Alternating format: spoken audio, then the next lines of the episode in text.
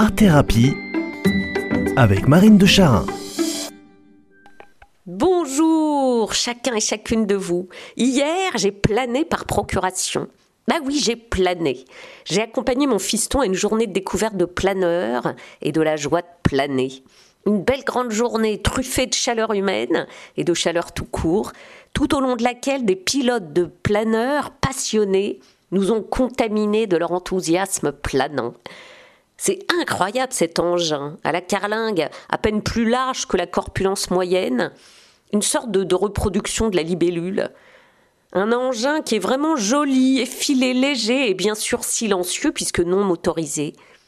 Alors, une fois tracté jusqu'au ciel par l'avion qui l'embarque depuis le sol, le pilote, dans son planeur royal, cherche les ascendances d'air chaud pour gagner de l'altitude et surfe sur ces bulles d'air plus chaudes que l'air ambiant, voguant au gré de ces colonnes thermiques ou dynamiques à 1, 4 ou parfois même jusqu'à 19 km du sol.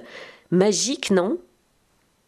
Le vélivol, j'adore ce mot, trop joli ce mot. Vélivol, c'est comme ça qu'on appelle le pilote en planeur, celui qui va, qui vole à voile, en vol libre, en vol au vent.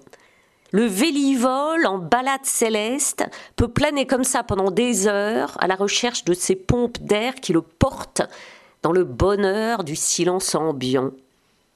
Merveilleux. Et pour que ce bonheur dure, il se met à l'école des oiseaux, c'est pas joli comme attitude. Et oui, parce que ce sont eux qui lui indiquent les courants. Alors le vélivol les observe dans leur planante pour faire comme eux, voler. Il repère aussi les reliefs pour voguer sur les ascendances dynamiques, ces vents qui remontent le long d'un obstacle ou d'une pente. Et puis à l'écoute de son corps, il ressent chacun des mouvements d'air, et il se laisse porter, flotter dans cet engin magique, comme en corps à corps avec son planeur. Ah, je trouve fabuleux ce mélange de présence attentive pleine d'humilité et de détente plaisir de prise de recul, de vision élargie à l'horizon lointain, d'expérience de liberté, de douceur silencieuse, juste le souffle de l'air sur la carlingue autour.